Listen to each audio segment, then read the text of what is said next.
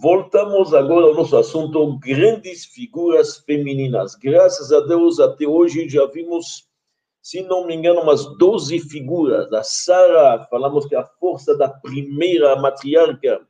A Rebeca, que era a força da generosidade. Raquel, quem se lembra, o exemplo de maternidade. A Miriam, o exemplo da fé. A Leia, a força da monarquia que ela nos deu, na verdade, a tribo de Judá, Débora profetiza, depois nós vimos Ruth, a força da escolha, nós vimos a rainha Esther, que é, na verdade, a lealdade em, em pessoa, realmente a lealdade. Raquel, a esposa de Rabi Akiva, nós vimos a força da devoção de uma esposa. E a Brúria, a força da sabedoria, do conhecimento. Tudo isso já foi visto, nós estamos indo hoje para novas figuras femininas Estejam comigo, por favor, nós vamos começar com a mãe do profeta Samuel, chamada Hannah. Nós estamos na época bíblica, judeus já entraram em Israel com Josué, ainda não tem rei, estamos no final da época dos juízes. 300, 400 anos depois da entrada do povo de Israel no, na Terra Santa. Tem um homem que se chama Elkanah. Este Elcaná tem duas esposas, naquela época era permitido, ele tem uma esposa que se chama Pnina, que tem muitos filhos, ele tem uma esposa Haná, que não tem filhos, que é estéril, infelizmente. Então, o que que acontece? Este homem Elcaná tinha o costume, cada ano, de subir para o templo. Naquela época, o templo ainda é uma tenda, não tem um templo erguido em Jerusalém, é uma tenda é um templo portátil que se encontra lá em Shiloh, na cidade de Silo. Então, El Cana leva sua família, leva muita gente consigo, homem generoso, muita gente vai junto. Eles vão realmente uma peregrinação para Silo. Lá se encontrava também o sumo sacerdote, que se chamava Eli. A nós sabemos, pelo fato que ela tem tantos filhos, de que, que fala uma mãe?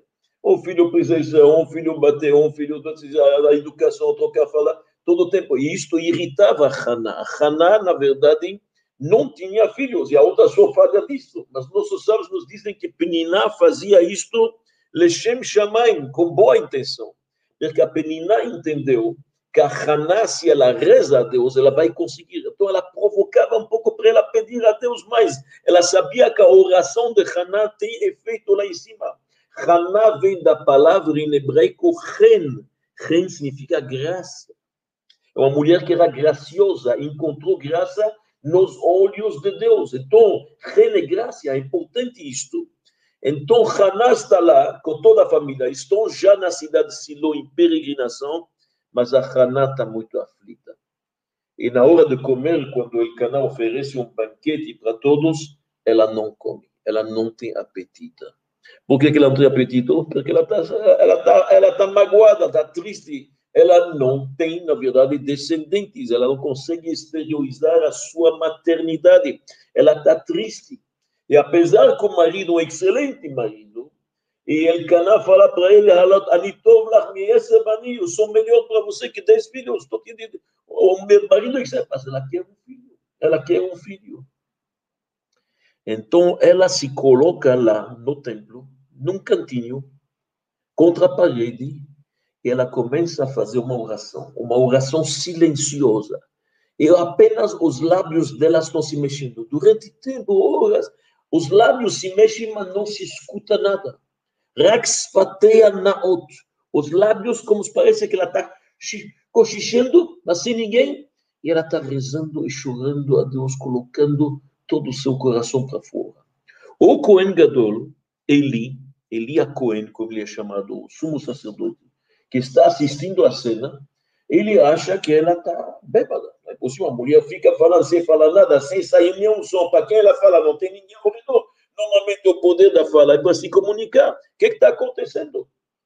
Então vai archever Shikora, ele pensou que ela está literalmente bêbada ele, ele pergunta para ela, mas escuta, é, resultado de vinho é uma consequência de uma bebida? O que está acontecendo?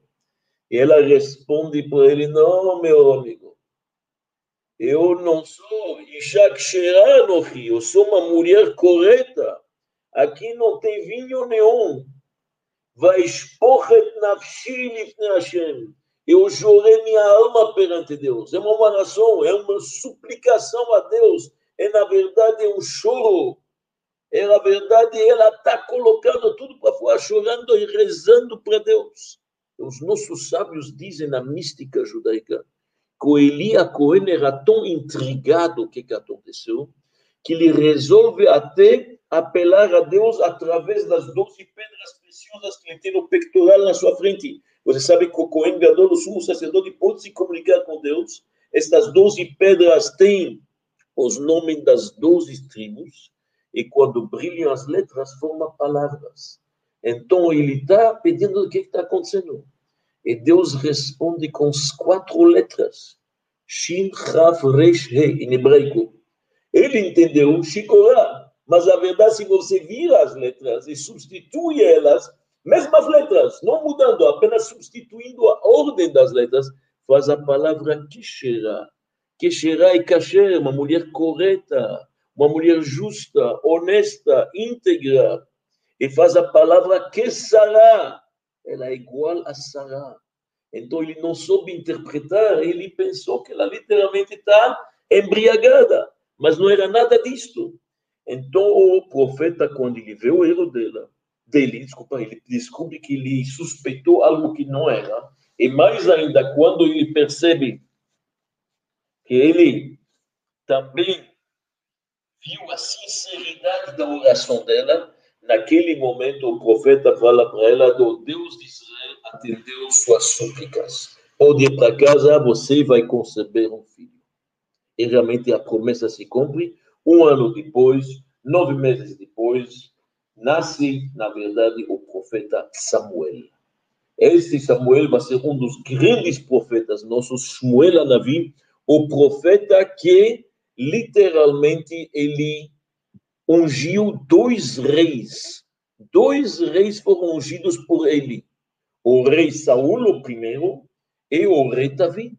Então, Samuel é um grande profeta. Ele vai ser dedicado a Deus. Ela, a mãe, já dedica ele a partir de dois anos para ele dormir no templo, ser dedicado. Ela falou: Este filho empresto é para Deus.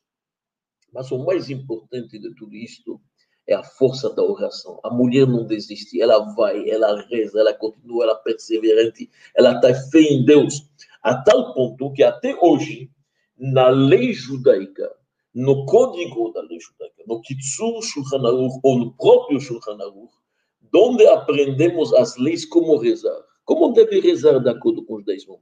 Tem que os lábios se mexer. Não basta você pegar um livro de oração e fazer assim, com os olhos não funciona. Não é correto. Mesmo quando você mexe com os lábios, precisam os ouvidos da própria pessoa escutar. Os outros não, são ao redor não. Mas a própria pessoa sim. Então, o que, que acontece? As leis de como fazer uma oração, nós aprendemos de Batit Palel Haná, como rezou Haná. Então, isso é muito importante, é uma mais dedicada.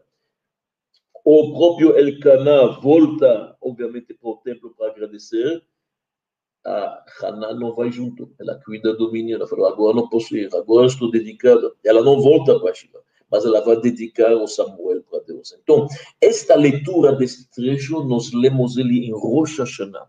Porque em Rosh Hashanah, no novo ano judaico, porque esta força da oração, para nos mostrar que estamos começando algo novo, está nascendo algo novo, uma energia nova, um ano novo, assim como Samuel, uma criança nova, milagrosa, atendido o pedido da Haná. So, Haná, para nós, é o paradigma, é a força da oração.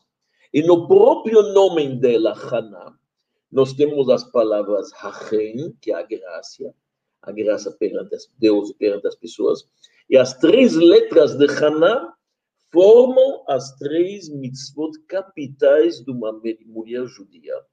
Het é Halá, é a kashrut, Nun é Nida, são as leis conjugais, e He Hadlakat Nerot, que são as velas de Shabbat. Se você tem Shabbat, Kashrut e pureza familiar. Tudo isso no próprio nome da Haná, que para nós nós chamamos ela a força da oração. A segunda mulher que nós vamos falar é uma das esposas de David, que se chama Michal. Michal é uma figura muito interessante e denominamos, denominamos ela a força do equilíbrio. Por quê? Naquela época, o povo está pedindo um rei. Para Samuel, exatamente para Samuel. O pedido não foi feito corretamente, nossos sábios dizem. E finalmente chegou o rei Saul. Saul era um grande rei, justo, muito importante, de uma família importante. Porém, como o próprio nome diz, Saul é emprestado. O reinado lhe foi emprestado. Ainda não é a dinastia da monarquia judaica. A dinastia da monarquia judaica vai começar com Davi Amelech, o rei David. Mas quem é o rei? Shaul. E Shaul é um bom rei, vai reinar pouco tempo. E o exército dele estão enfrentando os filisteus. E entre os filisteus tem um gigante lá que todo dia vem e desafia, na verdade, as divisões judaicas. E não só desafia, mas ele blasfema contra o Deus de Israel. E ninguém ousa, ninguém tem a ousadia, a coragem de se aproximar. Quem foi lá? David, que não era nem um soldado. Se lembra, ele trouxe as provisões para os irmãos dele que estavam no exército. E todo mundo conhece a história. David enfrentou Goliat. O rei Saul tinha falado que quem vai vencer Goliat, ele iria dar sua filha em casamento para ele. Quem venceu Goliat? David, que era um pastor, que era desconhecido, era um simples pastor. David venceu Saul guardou sua palavra, deu sua filha Michal para ele. Michal era uma mulher justa, correta, uma princesa. Nossos sábios nos dizem que ela colocava tefilim, você pode imaginar a espiritualidade dela. E ela ama David. E realmente gostou muito, a tal ponto que o Passuk nos diz o Michal bat Shaul ahavato. Michal bat Saul, a filha de Saul, o amor, amor mesmo do coração. O que, que aconteceu? Nós temos que entender agora, David se torna uma figura importante. Ele ganhou Golias, depois se tornou um guerreiro, não só um guerreiro, um dos generais de Shaul. Ele volta com muitas vitórias, ele é um general. E isso vai causar, como nós sabemos, um pouco de tensão entre Saul e David. Houve invejas, houve tensões, houve um pouco de perseguição, de opressão. Saul e David, no final, não estavam se dando bem como a gente sabe. Isso porque Saul caiu numa melancolia, ele perdeu, na verdade, o espírito divino. Então, aqui nós estamos aqui num casamento muito complicado. A Michal, que filha de Saul, ao outro lado, ela também é esposa de David. Como vai ficar? David e Saul têm um certo conflito, um inveja.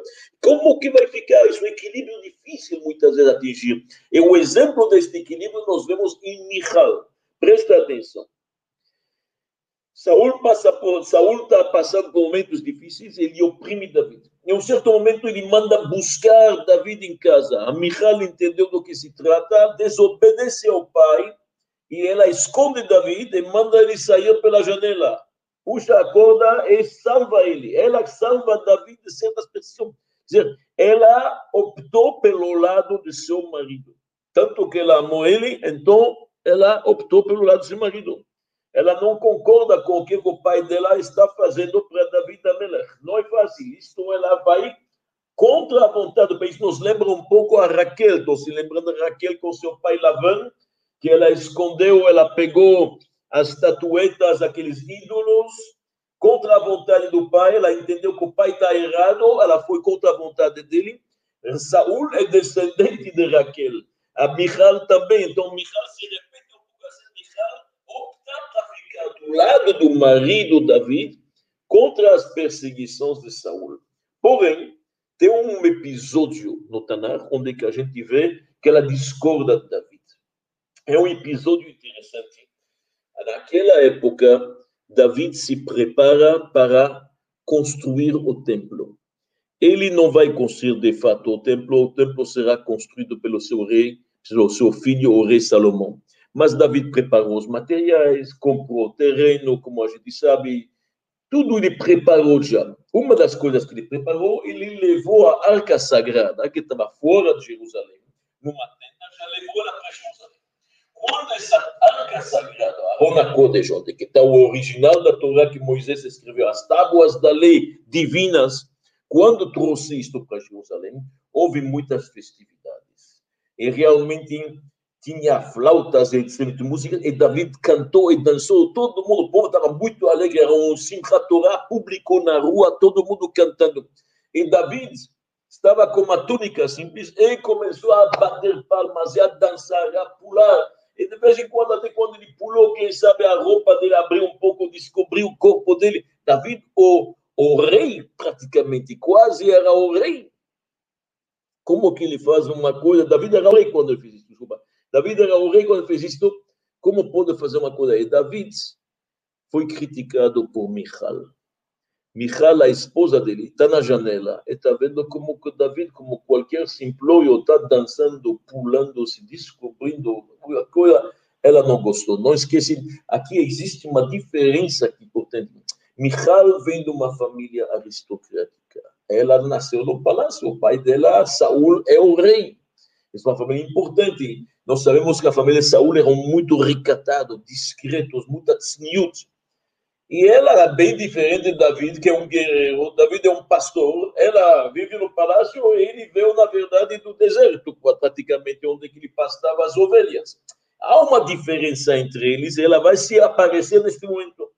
E neste momento, quando Michal recebe David, após que tanto cantou, ficou feliz com o povo, todos cantaram, se alegraram com a alegria de Deus, ela fala para David, Melech Israel, Nikla Hayom Leene Amhot Avadecha.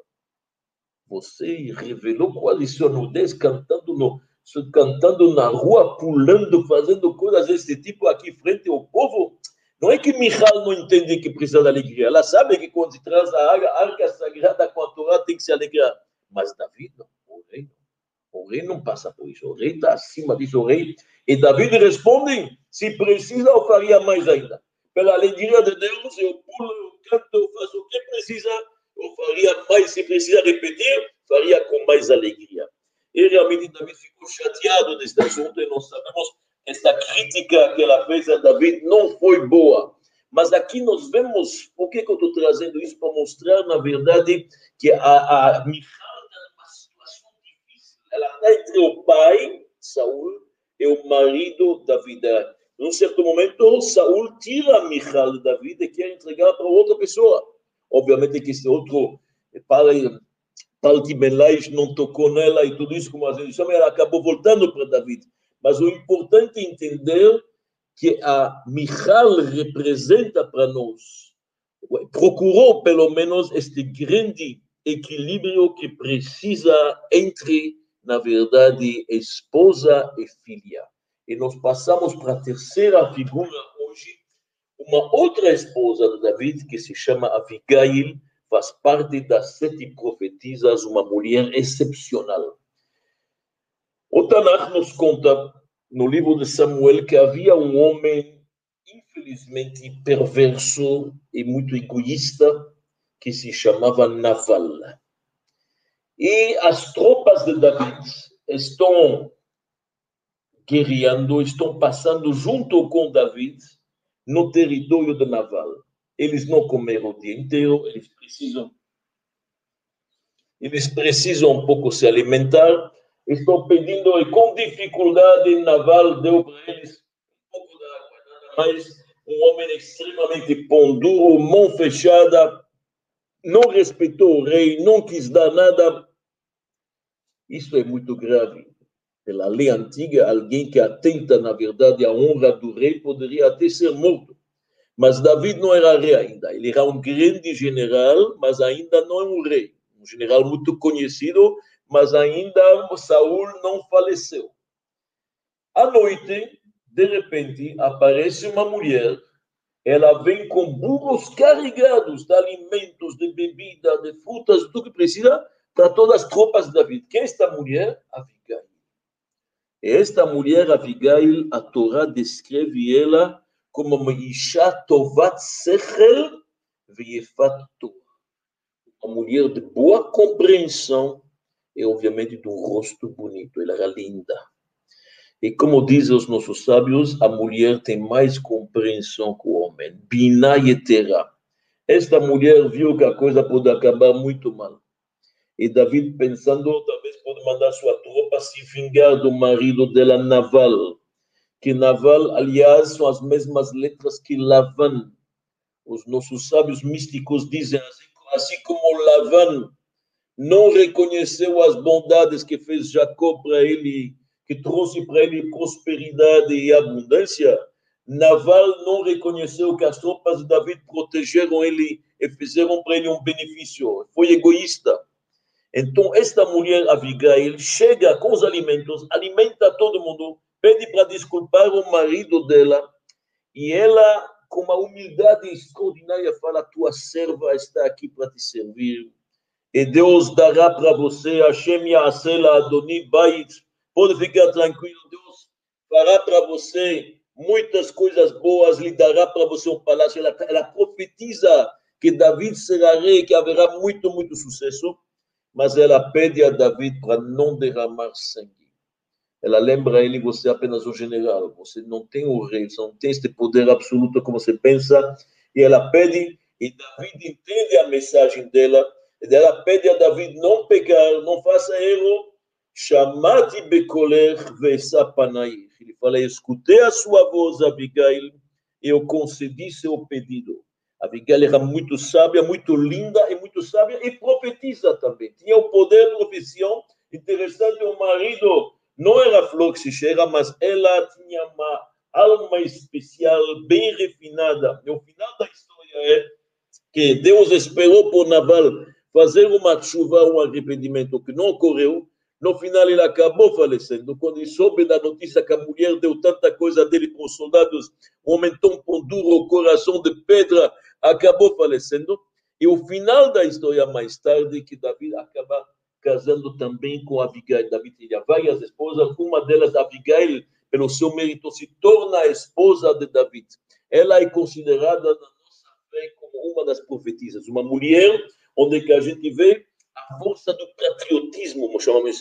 Ela entendeu que um homem como David não pode usar seu nome, tem que ficar uma figura importante. Ela entendeu que Saul é o rei, tem que ser respeitado. Então achamos importante falar da Abigail também.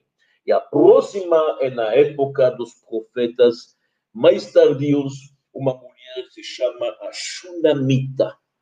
A Shunamita é uma mulher que vem da cidade de Shunem, Shunem é uma cidade no norte de Israel. Quem conhece o mapa, perto de Migdala Emek, perto da Fula, uma pequena cidade chamada Shunem. E lá passou o profeta Eliseu, Elisha em hebraico. Eliseu era o aluno predileto de Elias, o profeta. Eliyahu Anavi. Ele tem um aluno que se chama Elisha. E o pastor nos diz, vai Ayom, é um belo dia, vai avor Elisha el Shunem. Elisha passou pela cidade de Shunem. E a Torá nos diz, Vesham Isha Gdola.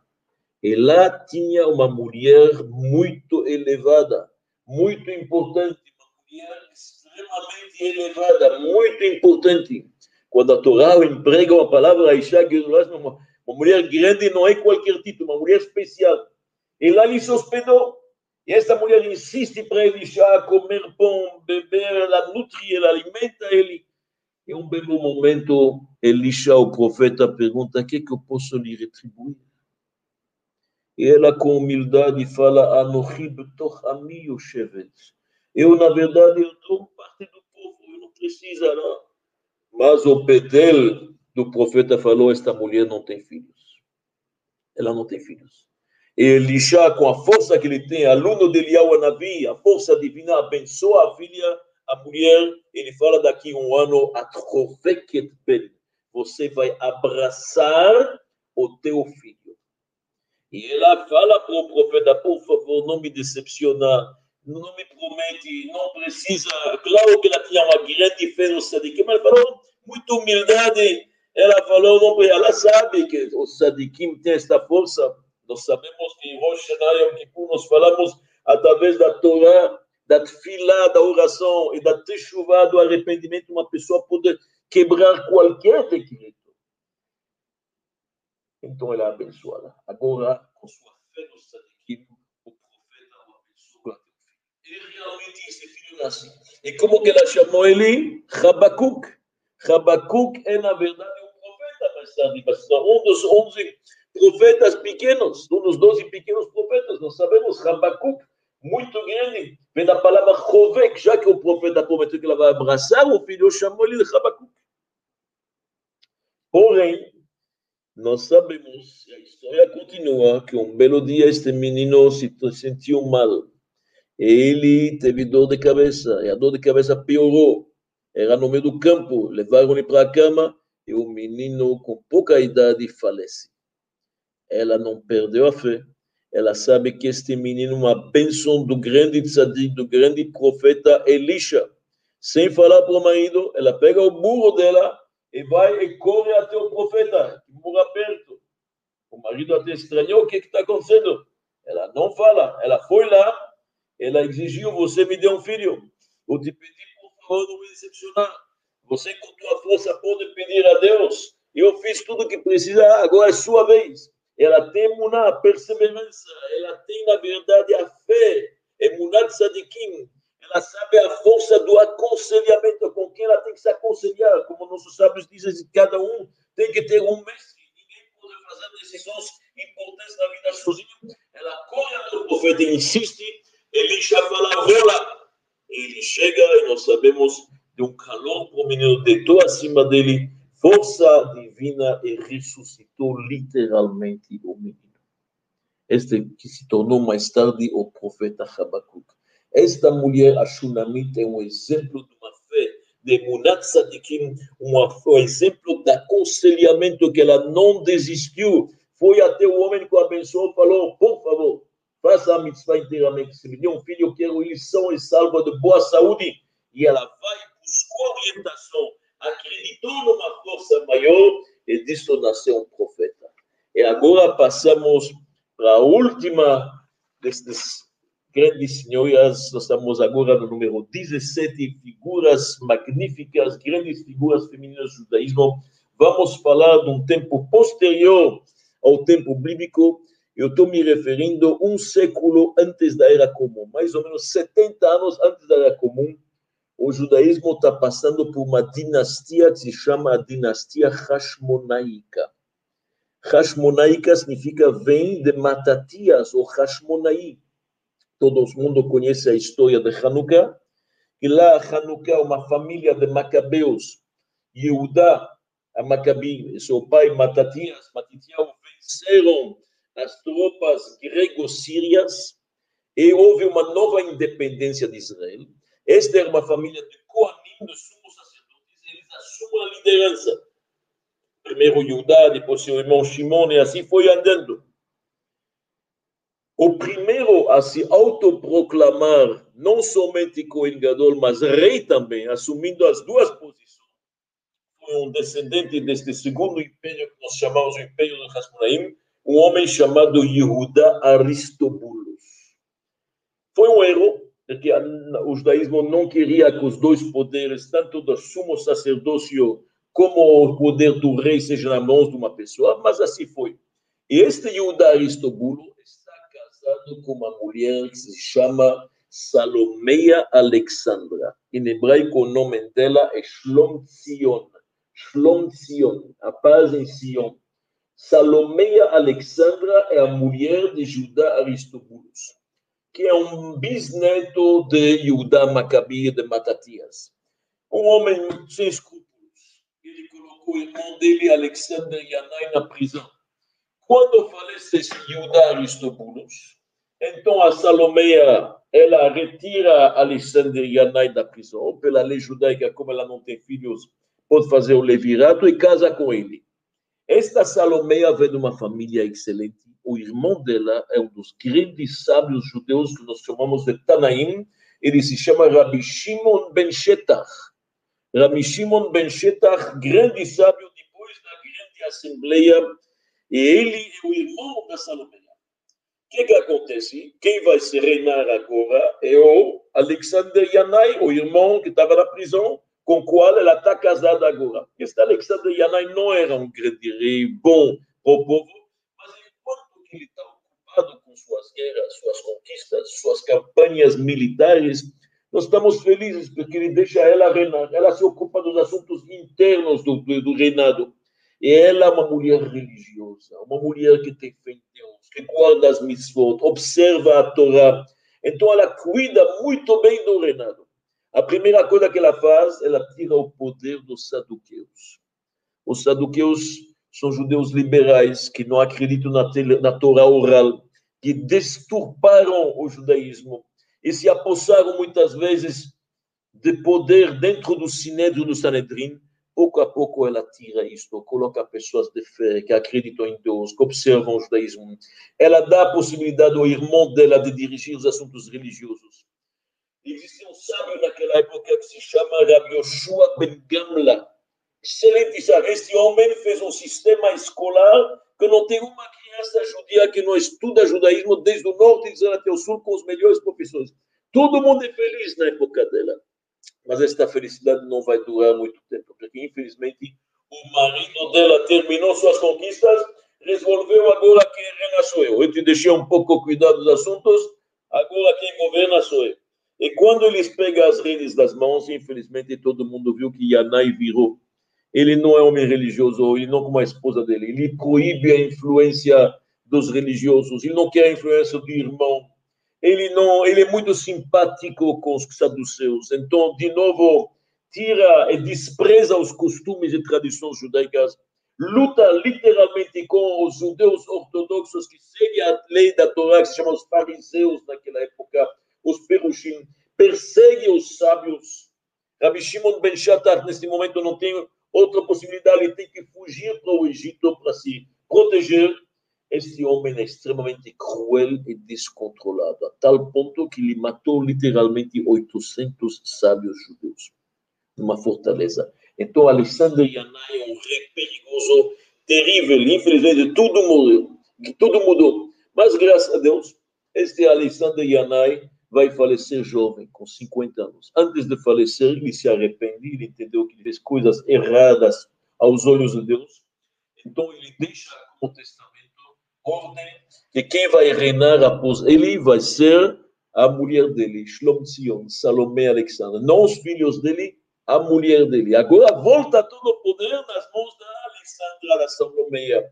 E ela vai ser uma excelente rainha. Shlom Tzion Amalcá. Nós tivemos na época dos reis de Judá, infelizmente, uma tragédia, uma mulher rainha que foi um horror, que se chamava Atalia, a famosa Atalia, que é rainha, que não era boa. Mas esta Salomeia é excelente, ela volta agora com todo o poder e ela realmente, com justiça, com jeito, vai arrumar o reinado. Dedicada à lei de Deus, todo mundo vai prosperar, ela tira gradualmente os saduqueus do poder, recoloca Rabi Shimon Ben do Egito para voltar, todo o Sanedrin não tem mais juízes corruptos, cada um é retirado, o povo tem uma vida dedicada a Deus, educação com professores tementes a Deus, o povo é próspero, podemos falar, Ishtachat Gafno, Ishtachat Enato, cada um com sua videira, é realmente uma vida muito humana. Israel volta a ser um centro espiritual, uma capital. Todo mundo está feliz. Durante nove anos, Salomé vai reinar um reinado magnífico. Todo mundo feliz, espiritualmente elevado. Jerusalém é um centro, mesmo politicamente, mesmo militarmente. Ela constrói as fortalezas, ela, os vizinhos respeitam ela. Ela é uma grande, grande mulher extraordinário. Os nossos sábios no Talmud dizem quando durante os nove anos que a Salomé Alexandra reinou, nunca choveu durante a semana, somente sexta-noite. Porque sexta-noite todo mundo sabe que as famílias estão reunidas, ninguém sai de casa. Então, sexta-noite ninguém trabalha. Então, nunca um funcionário, um trabalhador perdeu seu emprego, perdeu o trabalho por causa da chuva, ninguém fez só chovia sexta-noite. E o Talmud continua dizendo mais ainda, que o grão de trigo, na época de Salomé, tinha o tamanho de um feijão grande. E a aveia era como uma oliva, uma azeitona. enquanto que, na verdade, as lentilhas eram como moedas de ouro. Tão grandes que era, tão grande era a prosperidade, a bondade e a bênção divina, que pegaram exemplos desses, dessas frutas e colocaram em jarras e guardaram no templo para mostrar o que é a bênção divina quando você vai no caminho de Deus. Foi um governo que seguiu as leis de Israel, foi, na verdade, uma prosperidade material, uma abundância espiritual, foi um momento extraordinário. Salomeia Alessandra, chamamos ela o paradigma da força da religiosidade. Apesar que o marido era contra, o marido era um perverso, ela continuou com sua religiosidade e beneficiou todo o povo de Israel. Ela é reconhecida na nossa história como uma grande rainha, Shlom Tzion Malka. Então, meus amigos, nós percorremos muita história judaica, desde até a história contemporânea com a, a mulher de, de Rabi Akiva, Raquel Ebrur e a mulher de Rabi Meir. Falamos, na verdade, das grandes mulheres, falamos da Rabi Chayamushka, todas as perseguições. Nós falamos, Baruch Hashem, muitos exemplos. Isto fizemos especialmente para mostrar que o judaísmo não precisa ser liberado a mulher. Sempre foi respeitado, não só foi respeitado, como são exemplos. Quando falamos que as matriarcas eram superiores aos patriarcas em profecia, isso são palavras do nosso sábio. Sempre a mulher judia foi respeitada. Em muitos momentos, elas foram as grandes figuras. Miriam, Yochebe, Débora, profetiza. Isto é para mostrar e não se enganar, não pensar que a mulher do judaísmo tem, na verdade, uma posição inferioridade. Nada disso. Não somente que Deus confiou nela na verdade, a futuro, futuro do judaísmo, a educação, a alimentação judaica, as regras poder da mulher, mas elas são grandes exemplos, grandes exemplos de como servi-los, exemplos de lealdade, exemplos de religiosidade, exemplos, na verdade, de paciência, de maternidade, de equilíbrio. Assim a gente, a gente analisou, isso tudo foi para nos mostrar realmente a grande posição da mulher no judaísmo. Sempre foi e sempre será, e não é novidade. Muito obrigado a todos vocês.